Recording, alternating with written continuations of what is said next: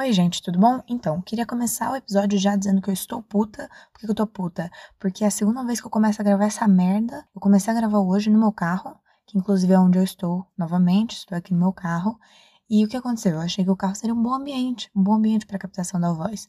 Só que aí o que, que começou a acontecer? O reino animal se enfureceu no instante que eu comecei a gravar a porra do negócio. Aí eu já tinha gravado alguns minutos que tinham ficado bons, só que aí todos os cachorros do bairro resolveram começar a latir, uma cigarra resolveu começar a cantar, e aí estragou tudo. Né, estragou tudo. E aí, no momento agora, exatamente agora, tava tudo assim. Estou gravando, para você saber, estou gravando isso de madrugada, tá? Agora são Tá, não é madrugada, é meia-noite. Mas tô gravando num momento que não tem movimento, entendeu? Que os animais já dormiram, que não, não tá acontecendo nada. E aí, no instante que eu sentei aqui a bunda na porra do banco, o que aconteceu? Uma moto começou a passar. E aí é isso, né? O, o, episódio vai ficar com efeitos sonoros. E você considera isso ambiência, considera conceito, finge que foi de propósito, tá? É, no caso, não teria tanto problema, só que vocês, eu não sei por que razão, vocês ouvem podcast no fone de ouvido que é uma coisa que para mim não faz nenhum sentido, porque todo mundo sabe que o podcast, como que ele deve ser ouvido? Vamos lá, como que deve ser ouvido um podcast? Você coloca ele, você coloca o seu celular ali, tocando, enquanto você vai fazer outra coisa. Você vai tomar um banho, você vai cozinhar. Inclusive, te convido a fazer isso agora. Vai preparar sua janta, vai fazer uma skincare, né, um autocuidado, que tal? Vamos fazer isso para você contribuir com o meu trabalho? Se você quiser persistir no erro e ouvir de fone de ouvido, aí o problema é totalmente seu. Aí você não vem reclamar, ah, a qualidade do áudio estava ruim. Porque eu avisei. Eu avisei desde o início. Enfim, agora que toda essa reclamação já foi feita, oi, né? Tudo bom? Esse é o segundo episódio do meu programa, que agora é um programa, posso dizer que é um programa, porque tem mais de um episódio, que é o Deixa Aqui Sua Reclamação, onde eu basicamente reclamo, e no caso acho que deu para você perceber isso já pelos primeiros minutos de conversa aqui que a gente teve. E agora que já foram feitas as devidas reclamações a respeito do meu público, eu também queria agradecer ao meu público né? Porque semana passada recebi umas mensagens que me deixaram bem feliz de muitas pessoas, não muitas, né? Não vamos, não vamos exagerar, mas umas pessoas aí que me mandaram mensagem elogiando o podcast, isso aí não sei se foi uma boa ideia vocês fazerem. Porque por um lado eu começo já a surtar pensando, meu Deus do céu, agora eu preciso fazer esse podcast, agora eu, agora meu Deus, eu tenho expectativas a cumprir e não sei o quê. E já gera isso aí que, enfim, né, a gente sabe que é o que acontece, mas por outro lado eu já também fico com um complexo de, ah, eu vou ficar famosa, daqui a pouco vai ter marcas veganas me financiando. Então, não sei se foi um bom caminho. O ideal é vocês não elogiarem, tá? Então nos próximos não elogia, nos próximos não fala nada, beleza? Brincadeira, tá? Ó a moto, ó a moto aqui, ó. Vai dar pra ouvir a moto?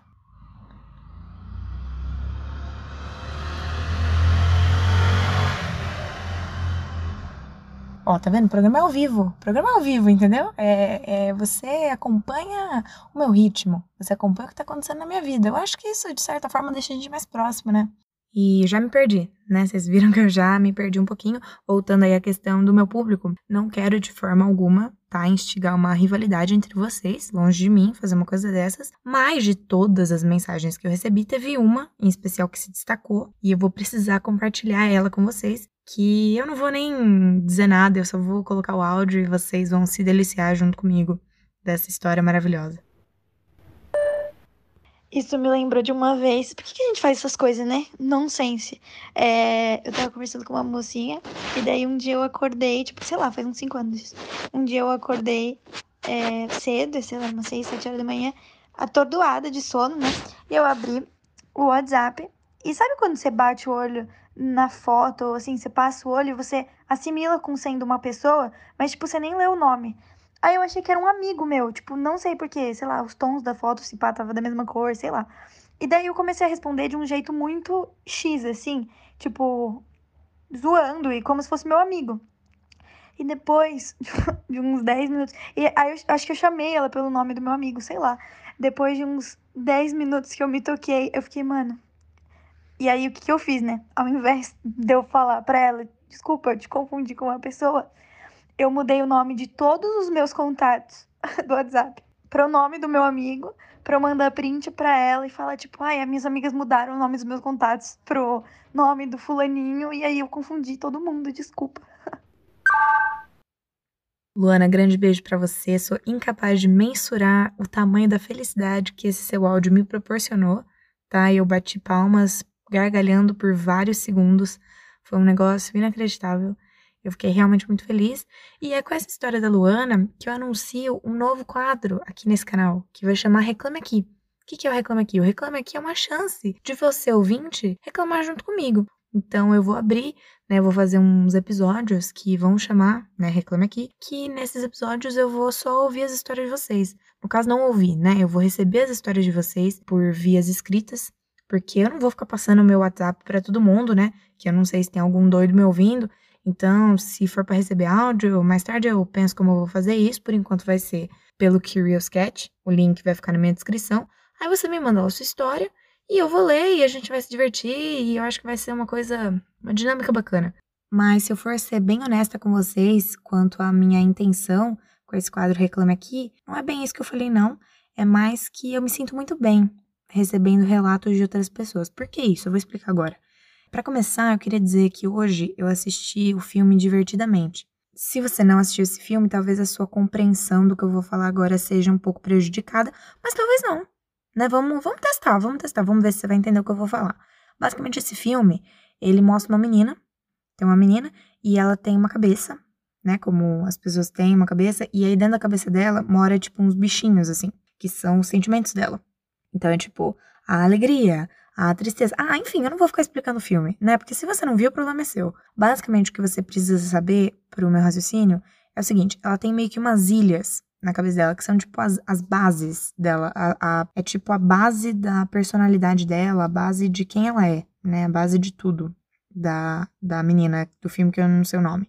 Aí ela tem, por exemplo, a ilha da amizade, a ilha da família, a ilha das bobeiras, porque ela é uma menina muito palhaça, né? Ela gosta de fazer umas palhaçadas e tal. E aí eu fiquei pensando, eu não tenho como dizer com muita precisão quais seriam as minhas ilhas, porque eu ainda não cheguei nesse nível de autoconhecimento. Eu acho que eu precisaria contratar um roteirista da Pixar para fazer esse roteiro para mim. Mas uma que eu tenho certeza que está lá, armazenado no meu cérebro, é a Ilha da Vergonha. O que, que é a Ilha da Vergonha? Não é a Ilha da Timidez. Eu não tô usando vergonha nesse sentido, de ai, é uma menina muito tímida que chega nos lugares. Não. A Ilha da Vergonha é por quê? Porque eu vivo histórias que são, assim, inacreditáveis. São umas coisas que só acontecem comigo. Eu acho, o que, que eu acho? Eu acho que quando Deus, ou seja lá qual seja a entidade que criou essa obra de arte aqui que vos fala, eu acho que quando ele me criou, ele pensou assim: cara, eu tô precisando me divertir. Tô sentindo falta, tô querendo dar uma risada. Né? O mundo tá muito. muita coisa ruim acontecendo. Eu, eu preciso rir né? Eu preciso. E o povo também. O povo precisa desse entretenimento. Então o que, que eu vou fazer? Eu vou criar essa menina. E essa menina vai gerar, vai gerar riso. Ela vai proporcionar gargalhadas jamais vistas. Por quê? Porque eu vou fazer ela passar vergonha constantemente. Se você perguntar para qualquer um dos meus amigos, eles vão confirmar o que eu tô falando, que não é um exagero. E na verdade você não precisa perguntar pros meus amigos, porque eu vou contar que eu não tenho problema em me expor. Esse é outro ponto, né? Talvez seja por isso que eu passo tanta vergonha, porque eu não tenho tanto medo da exposição. E aproveitando que eu tô no carro, eu ia falar sobre algumas histórias que envolvem o meu carro. O meu carro, ele se chama Joaninha, porque ele é vermelhinho e, e eu amo ele. É, só que esse carro, ele me custou, bom, me custou dinheiro, né, para começar, mas além de dinheiro, ele me custou muito tempo e muita energia. Por que isso? Porque o processo, né, de tirar a minha CNH, a minha carta de habilitação, que é o N do CNH? Carta de habilitação carta nacional? Já. Bom, enfim, o meu processo de tirar a, a carta de motorista foi muito traumático. E todo mundo que me conhece sabe disso, porque eu fiz a prova de carro quatro vezes.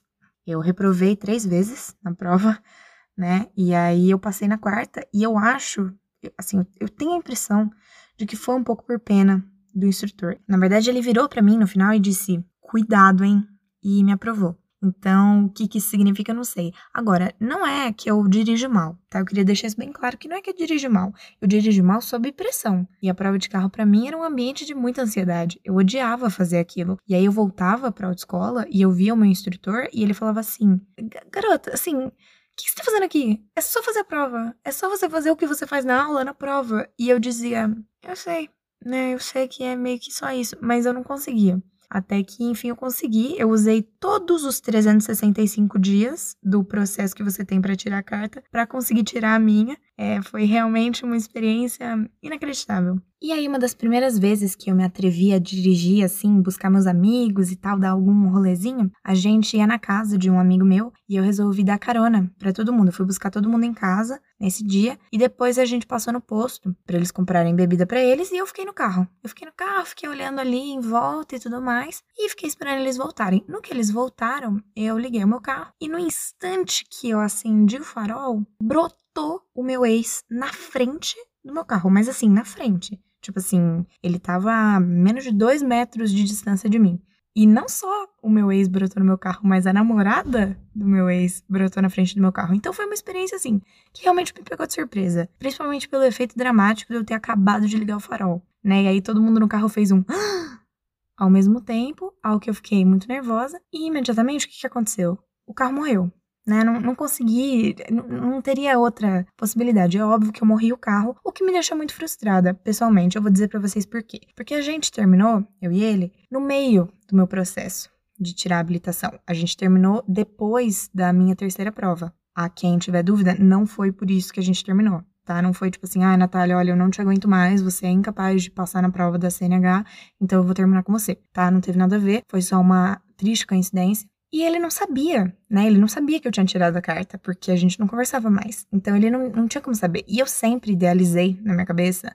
É, por favor, não me achem muito doida por isso, mas eu sempre idealizei na minha cabeça que se algum dia eu fosse encontrar ele, eu estaria dirigindo assim muito bem. E que aí ele ia pensar: nossa, não acredito, cara. Eu dirijo mal bem. Não acredito, eu sou um bosta. Sei lá, alguma coisa do tipo, que na época fazia sentido na minha cabeça. Só que aí o que aconteceu? Eu não pude ter esse momento, porque a primeira coisa que eu fiz quando a gente se viu, foi morrer o carro. Bom, mas tudo bem, superamos essa história. E aí eu fui no meu primeiro date dirigindo. E, e eu vou dizer para vocês que eu gosto muito de ir nos dates dirigindo. Eu gosto muito de virar pra pessoa e falar assim: ah, eu te busco na sua casa. Nossa, eu acho isso incrivelmente chique. Me dá uma sensação de. não sei explicar. E eu sempre vou porque eu acho que eu vou me sentir bem. Só que eu nunca me sinto, porque o que, que acontece? Eu me atrapalho o caminho inteiro eu faço muita coisa errada. E aí, nesse meu primeiro date dirigindo, ou melhor dizendo, a perda da minha virgindade como motorista romântica, é, a gente ficou. A gente foi num restaurante. E aí, depois do restaurante, a gente queria ir em algum outro lugar, né, pra continuar conversando e tal. E aí, o que aconteceu? É, em Barão Geraldo, não sei se você já foi para Barão Geraldo, mas é um lugar bem pequeno, não é, não é um lugar muito grande. Então não tem muito o que fazer de carro em Barão Geraldo. Você tem que realmente ser bem atrapalhada para, enfim, se confundir ali naquelas ruas. E no caso foi exatamente o que aconteceu, porque eu rodei 50 minutos, eu não estou exagerando. Foram 50 minutos andando de carro, sem saber para onde eu estava indo, sem conseguir chegar no lugar que eu queria, até que eu desisti, né? Até que eu simplesmente desisti, porque foram 50 minutos dentro de um carro, né? E eu até hoje não sei como que isso aconteceu. Aí teve um próximo date, né, com outra pessoa. E como toda segunda vez, é sempre um pouquinho mais intenso, né? Então, o que começou, já começou assim. É, a gente estava no carro, e aí eu tava dirigindo normal, dirigindo bem, dirigindo sem cometer nenhuma infração, ao meu ver. Só que vários carros ao meu redor estavam buzinando para mim, o que eu não entendi. Eu fiquei assim, ué, não tô fazendo nada de errado, será que estão bravos comigo? E o menino do meu lado também não sabia me dizer, falou, ué, pra mim você tá fazendo tudo certo. Aí eu percebi que o farol estava desligado às nove e meia da noite, né? Então assim, realmente já não comecei muito bem, mas segue o baile. A gente começou a se encaminhar para um estabelecimento onde os onde os casais, né, vão quando querem passar um tempo a sós. Eu não tô dizendo motel, por quê? Porque o meu pai, eu tenho certeza que está escutando. Oi, pai, eu te amo, mas eu avisei para você não escutar. Se você tá escutando, é por sua conta e risco. Né, eu não tenho como marcar com as responsabilidades dos danos que isso pode causar em você. Enfim, a gente foi num motel, né? E eu não vou entrar em detalhes sobre a noite, porque eu acho que não vem ao caso. Mas é, o resumo da ópera é que foi horrível. Foi uma noite tenebrosa para as duas pessoas envolvidas, tanto para mim quanto para ele. E aí a gente foi embora. Quando a gente foi embora, é, acho que os dois queriam sair dali o mais rápido possível e eu ia deixar ele na casa dele. Só que o que aconteceu? Eu não sei se você já foi no motel. Se você não foi, eu vou explicar para você como que funciona o motel. Você entra lá e aí tem um corredor que é tipo um corredorzinho que tem meio que várias garagens, né? Umas garagens pequenas, uma do lado da outra. E aí dentro dessa garagem tem uma porta que leva você ao, ao seu quarto, né? Ao quarto que você vai ficar. E eu nunca reparei isso nas outras vezes que eu fui em motel, porque essa foi a primeira vez que eu fui dirigindo, mas eu achei o corredor extremamente mal calculado. né? Assim, muito estreito, muito apertado. E aí, né, eu fui sair dali, fui endireitar meu carro para poder ir embora. E aí, no momento que eu dei ré, eu ouvi um puta barulho de vidro quebrando. E aí eu fiquei aterrorizada, aterrorizada. Aí o cara desceu do carro e ele voltou na janela e disse: a lanterna quebrou. E aí eu fiquei: você tá brincando? E eu sabia que ele não tava brincando, porque ele não é o tipo de cara que brinca. Então eu sabia que era verdade, né? E minha lanterna tinha quebrado. E eu comecei a entrar em desespero, né? E aí eu, eu não troquei mais duas palavras com ele até a gente chegar no lugar que eu deixei ele, porque eu fiquei muito nervosa. E tudo que eu conseguia pensar era, cara, o que, que eu vou falar pro meu pai? Era só isso que eu pensava. Eu tava muito nervosa porque eu não conseguia pensar numa mentira. Não conseguia, não conseguia imaginar. Porque assim, eu não, eu não tenho o que dizer para ele, porque onde eu teria batido a lanterna do meu carro, né? E aí eu só conseguia pensar, motel. Motel, motel, motel. Até que eu resolvi, eu mandei uma mensagem pro meu amigo, Alexandre, Grande beijo para Alexandre. Isso, uma e meia da manhã. Vi que Alexandre estava online, mandei uma mensagem dizendo apenas o seguinte: onde eu poderia ter quebrado a lanterna do meu carro? Só mandei isso ao que Alexandre prontamente respondeu: numa caçamba. Nesse momento eu agradeci muito por ter Alexandre na minha vida, porque qualquer outra pessoa teria me perguntado um milhão de coisas e eu só queria uma resposta rápida e prática. Então, um grande beijo de novo para Alexandre, que é tudo para mim e me salvou de passar por uma coisa que eu não queria passar, mas que talvez agora eu esteja passando se meu pai estiver ainda insistindo em escutar esse podcast. Mas voltando, chegamos ao terceiro date, né, da noite. Da noite que eu digo é de agora, tá? Não que eu tive três dates numa noite, não que eu julgue você que faz isso. Só não sei como você consegue articular o seu tempo, mas assim, sem julgamento algum. Não foi o que eu fiz, tá? Foram dates em momentos completamente diferentes um do outro. O terceiro date começou normal, né? Busquei o cara na casa dele, dei umas atrapalhadas, passei meio mal na lombada, acidentalmente me atrapalhei ali num sinal vermelho, mas tudo bem. Tava até que dirigindo mais ou menos bem. E aí a gente chegou no restaurante que a gente ia comer. E a vaga que tinha na frente, ela exigia uma baliza. E apesar do que você pode estar imaginando, eu sou muito bom em baliza. Eu sempre fiz baliza é, na prova, eu nunca errei a baliza, apesar de errar várias coisas. A baliza nunca foi uma delas. Então eu sou boa em baliza, sempre fui. Só que eu não ia me arriscar, né? Porque também eu não, eu não brinco com a sorte. Então eu não ia me arriscar. Só que o cara, ele mostrou um tom de desconfiança. Ele mostrou um, nossa, você consegue fazer uma baliza? E aí, naquele momento, eu falei, agora eu vou fazer essa porra dessa baliza. Só que eu não devia ter pensado isso, né? Porque eu não devia nunca desafiar os roteiristas da minha vida. Porque não deu outra. Eu, eu fiz uma coisa que eu acho que nunca foi feita na história da humanidade. Eu entalhei o meu carro de um jeito que eu não sei explicar para vocês como que foi. Ele ficou preso na, na guia e ao mesmo tempo preso no carro da frente torto de uma forma que eu não podia largar ele, entendeu? Eu não podia largar porque ele estava torto, ele atrapalharia a rua, o, o, percurso dos carros. E aí eu precisava sair dali, só que eu não conseguia tirar o carro. Eu enfiei o carro, não conseguia me atirar. Aí o menino desceu do carro, ficou olhando, falando assim: Gente, eu não sei o que, que você fez. Eu não sei o que, que você fez. Nisso, os trabalhadores do restaurante se comoveram com a situação e começaram a vir até mim. Falou assim: aconteceu alguma coisa? O que, que, que tá acontecendo? Né? O que, que tá acontecendo aqui? E aí, né, conversa vai, conversa vem o entregador de comida, um grande beijo para ele, eu não sei o nome dele, mas um homem que me divertiu muito nesse dia, ele falou assim: gente, vamos tentar levantar esse carro. E aí nisso, o menino que eu tava saindo, o entregador e mais alguém resolveram tentar levantar o meu carro. Meu carro foi levantado por alguns instantes, não deu certo, obviamente, né? Eles não conseguiram fazer absolutamente nada com aquilo, até que eu percebi até que eu percebi que o freio de mão estava puxado. Né? Então, obviamente, eu não conseguia dirigir o carro. Aí, quando eu notei isso, eu não avisei nada para ninguém. Eu só voltei o freio de mão e falei assim: gente, acho que agora eu vou conseguir, tô sentindo, tô sentindo uma energia. Aí eu saí com o carro, tranquilamente, e foi isso que aconteceu. Né? É, eu acho que esse é o meu propósito na vida, talvez, é atrapalhar a classe operária né, o pessoal lá tentando trabalhar, aí vem uma retardada que não consegue estacionar e fica causando alvoroço no meu restaurante. Pelo menos eu espero que isso tenha rendido umas risadas para eles, tanto quanto rendeu para mim e pro menino que tava do meu lado. E aí, ainda nesse date, eu vou entrar num outro aspecto é, que é uma outra coisa, uma, uma, coisa totalmente diferente agora em relação às vergonhas que eu passo, né? Mais uma história para Ilha da Vergonha. O que, que acontece? Eu dormi na casa desse garoto, passei a noite lá, e no dia seguinte eu tinha aula. Eu tinha aula às 8 horas da manhã e fui para minha aula, tranquilamente, bem humorada, feliz da vida. Cheguei na minha aula com a minha malinha, que eu tinha levado uma malinha, que eu sou uma mulher preparada, né? Eu não vou na casa de uma pessoa sem levar uma escova de dente e uma muda de roupa. Então eu fui com a minha malinha e cheguei na sala, deixei minha malinha na cadeira, tivemos um intervalo, descemos, conversei com os meus amigos, normal. E voltamos para a sala. No que voltamos para a sala, eu tava viajando assim com os olhos, olhando em volta. Quando eu olhei pro chão, tinha um tecido cinza, que eu não consegui identificar de início, mas aí eu, eu percebi que era uma cueca. Eu fiquei assim, nossa, gente, o que, que uma cueca tá fazendo na sala? E não, não satisfeita, né, de guardar isso pra mim, eu virei pra menina do meu lado e falei assim, amiga, essa cueca tava aí o tempo todo, tava aqui quando eu cheguei.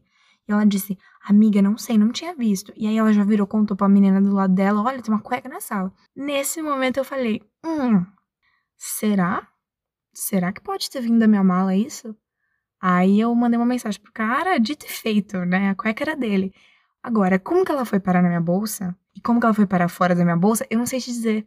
Eu não sei te responder. Isso, isso o que, que é? É evidência de que eu sou cercada por criaturas sobrenaturais. Porque eu tenho certeza que alguma força maior tirou aquela cueca da minha bolsa.